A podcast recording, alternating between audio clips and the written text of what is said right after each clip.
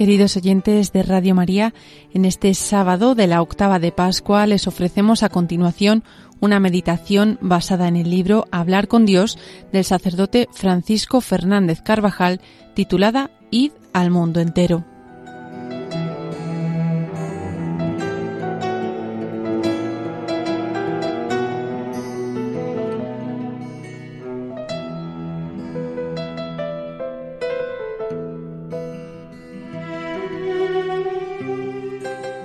La resurrección del Señor es una llamada al apostolado hasta el fin de los tiempos. Cada una de las apariciones concluye con un mandato apostólico.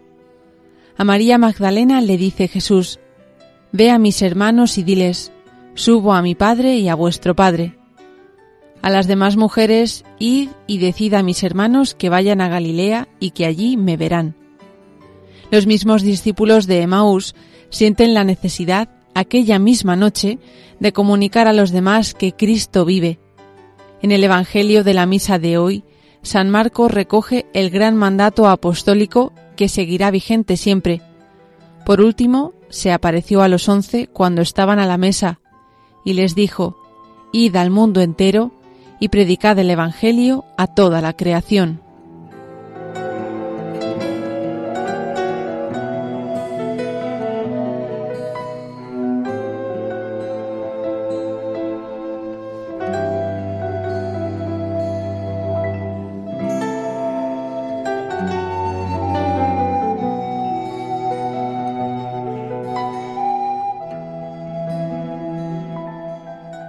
Desde entonces los apóstoles comienzan a dar testimonio de lo que han visto y oído y a predicar en el nombre de Jesús la penitencia para la remisión de los pecados a todas las naciones, comenzando por Jerusalén. Lo que predican y atestiguan no son especulaciones, sino hechos salvíficos de los que ellos han sido testigos. Cuando por la muerte de Judas es necesario completar el número de doce apóstoles, se exige como condición que sea testigo de la resurrección.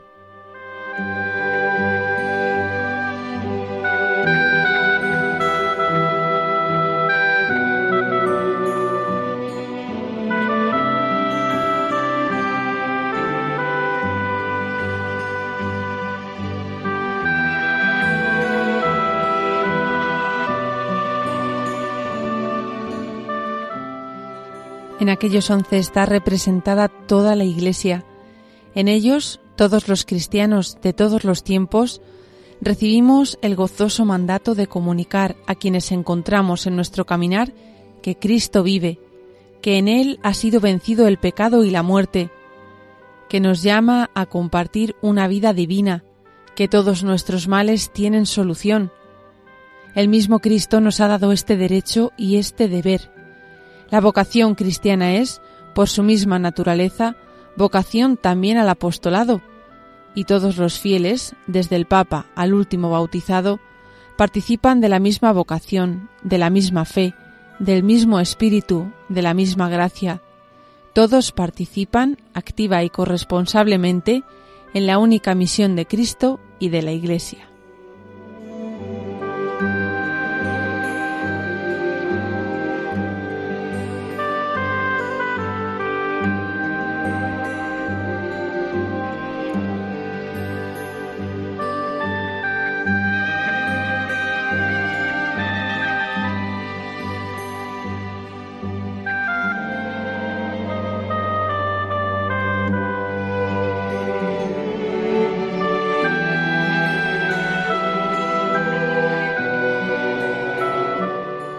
Nadie nos debe impedir el ejercicio de este derecho, el cumplimiento de este deber.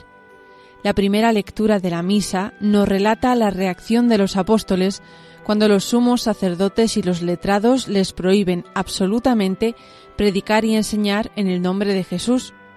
Pedro y Juan replicaron, ¿Puede aprobar Dios que os obedezcamos a vosotros en vez de a Él? Juzgadlo vosotros nosotros no podemos menos de contar lo que hemos visto y oído.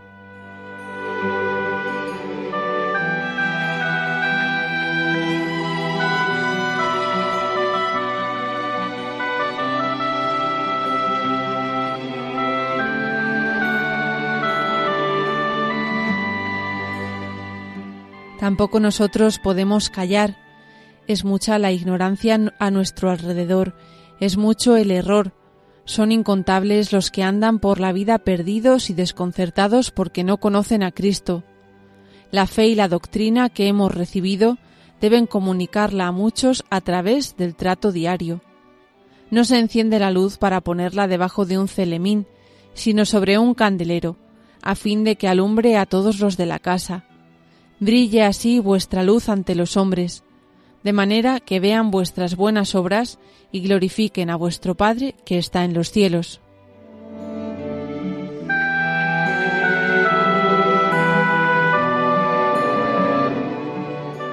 Y al final de su paso por la tierra manda, id y enseñad. Quiere que su luz brille en la conducta y en las palabras de sus discípulos, en las tuyas también.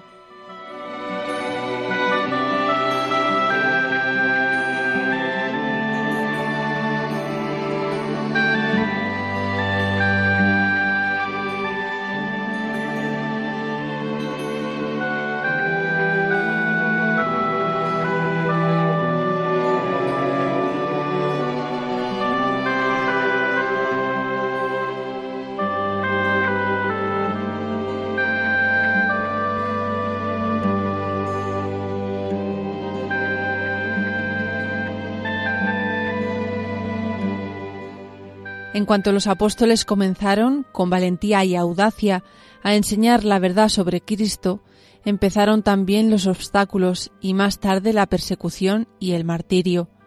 Pero al poco tiempo la fe en Cristo traspasará Palestina, alcanzando Asia Menor, Grecia e Italia, llegando a hombres de toda cultura, posición social y raza.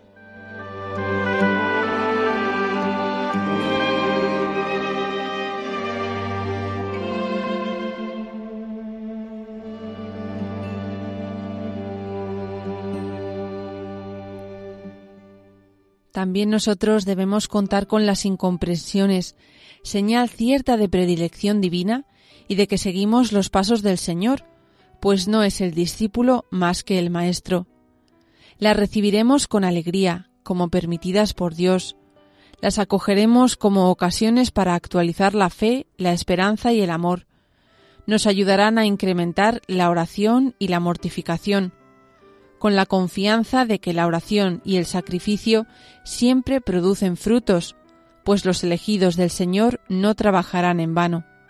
Y trataremos siempre bien a los demás, con comprensión, ahogando el mal en abundancia de bien.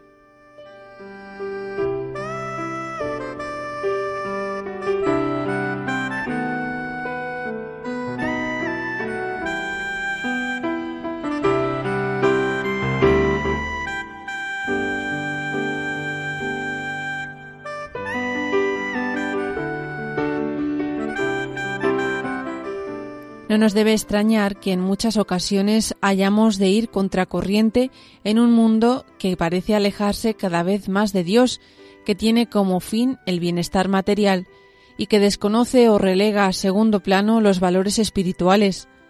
Un mundo que algunos quieren organizar completamente de espaldas a su Creador. A la profunda y desordenada atracción que los bienes materiales ejercen sobre quienes han perdido todo trato con Dios, se suma el mal ejemplo de algunos cristianos que con el descuido de la educación religiosa o con la exposición inadecuada de la doctrina o incluso con los defectos de su vida religiosa, moral y social, han velado más bien que revelado el genuino rostro de Dios y de la religión.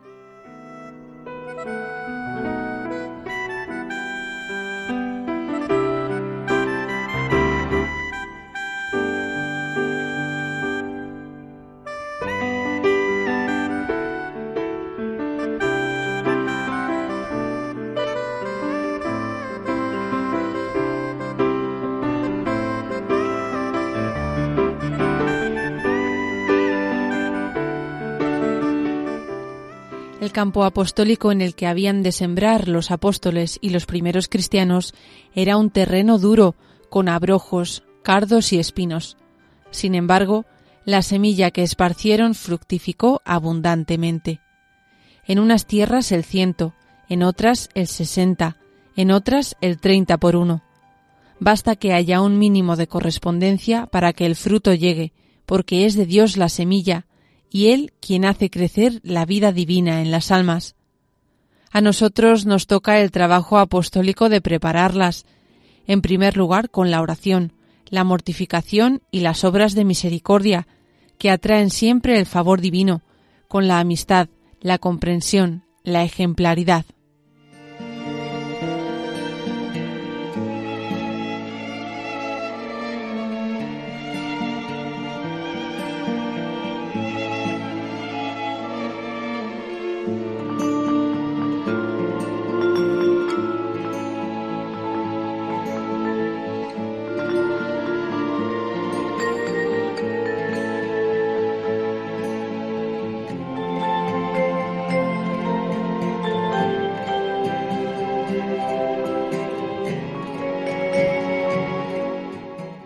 El Señor nos espera en la familia, en la universidad, en la fábrica, en las asociaciones más diversas, dispuestos a recristianizar de nuevo el mundo. Id al mundo entero y predicad el Evangelio a toda la creación, nos sigue diciendo el Señor. Es la nuestra una época en la que Cristo necesita hombres y mujeres que sepan estar junto a la cruz, fuertes, audaces, sencillos, trabajadores, sin respetos humanos a la hora de hacer el bien, alegres, que tengan como fundamento de sus vidas la oración, un trato lleno de amistad con Jesucristo.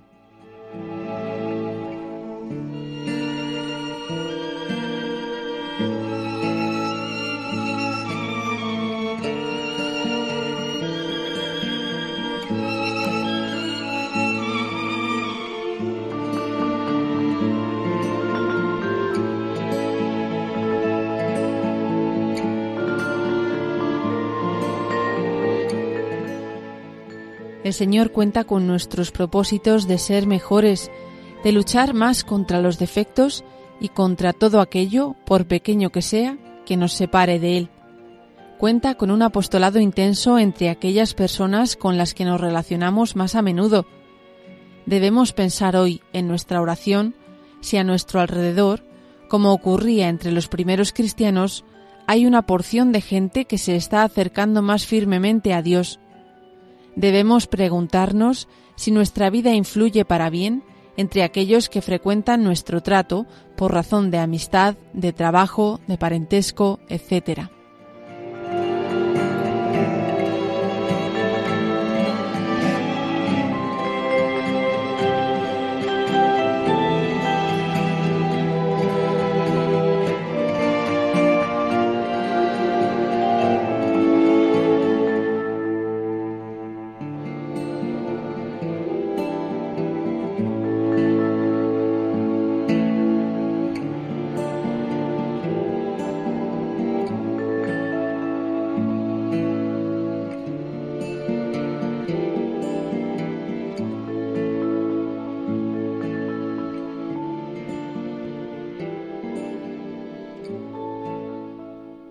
del misterio pascual de Cristo nace la Iglesia, y ésta se presenta a los hombres de su tiempo con una apariencia pequeña, como la levadura, pero con una fuerza divina capaz de transformar el mundo, haciéndolo más humano y más cercano a su Creador.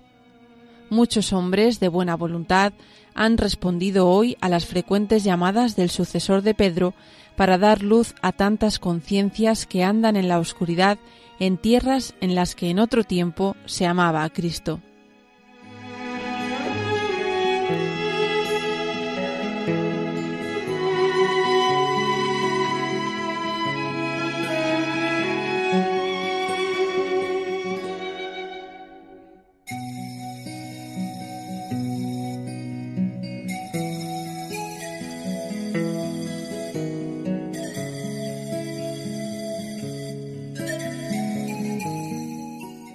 Como hicieron los primeros cristianos, lo verdaderamente importante es tratar a las almas una a una para acercarlas a Dios. Por esto, nosotros mismos debemos estar muy cerca del Señor, unidos a Él como el sarmiento a la vid. Sin santidad personal no es posible el apostolado. La levadura viva se convierte en masa inerte. seríamos absorbidos por el ambiente pagano que con frecuencia encontramos en quienes quizá en otro tiempo fueron buenos cristianos.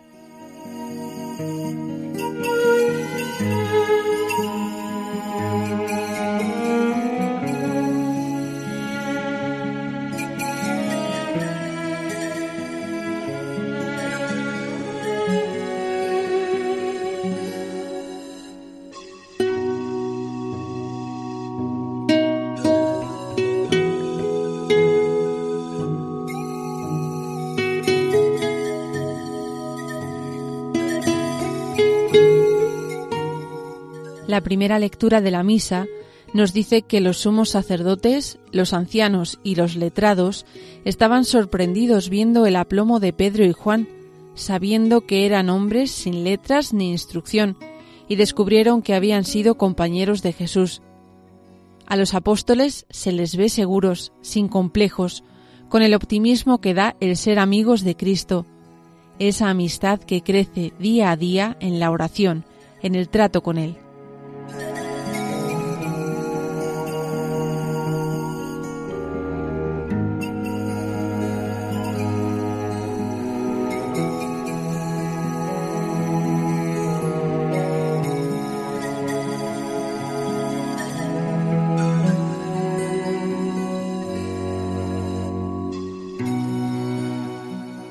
Cristiano, si está unido al Señor, será siempre optimista, con un optimismo sobrenatural que hunde sus raíces en la fe, que se alimenta de la esperanza y a quien pone alas el amor. Fe. Evitad el derrotismo y las lamentaciones estériles sobre la situación religiosa de vuestros países y poneos a trabajar con empeño, moviendo a muchas otras personas. Esperanza. Dios no pierde batallas.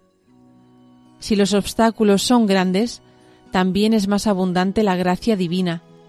Será Él quien los remueva, sirviéndose de cada uno como de una palanca. Caridad. Trabajad con mucha rectitud, por amor a Dios y a las almas. Tened cariño y paciencia con el prójimo. Buscad nuevos modos, iniciativas nuevas. El amor aguza el ingenio. Aprovechad todos los cauces para esta tarea de edificar una sociedad más cristiana y más humana.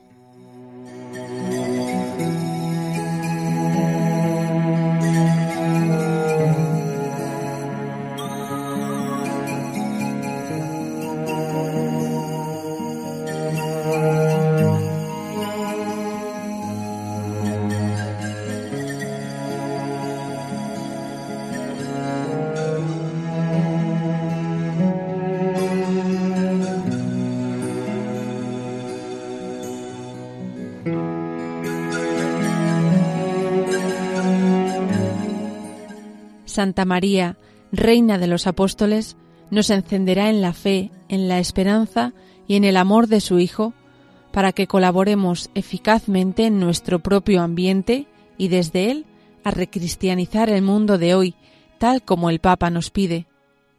En nuestros oídos siguen resonando las palabras del Señor, Id a todo el mundo. Entonces solo eran once hombres, ahora somos muchos más. Pidamos la fe y el amor de aquellos.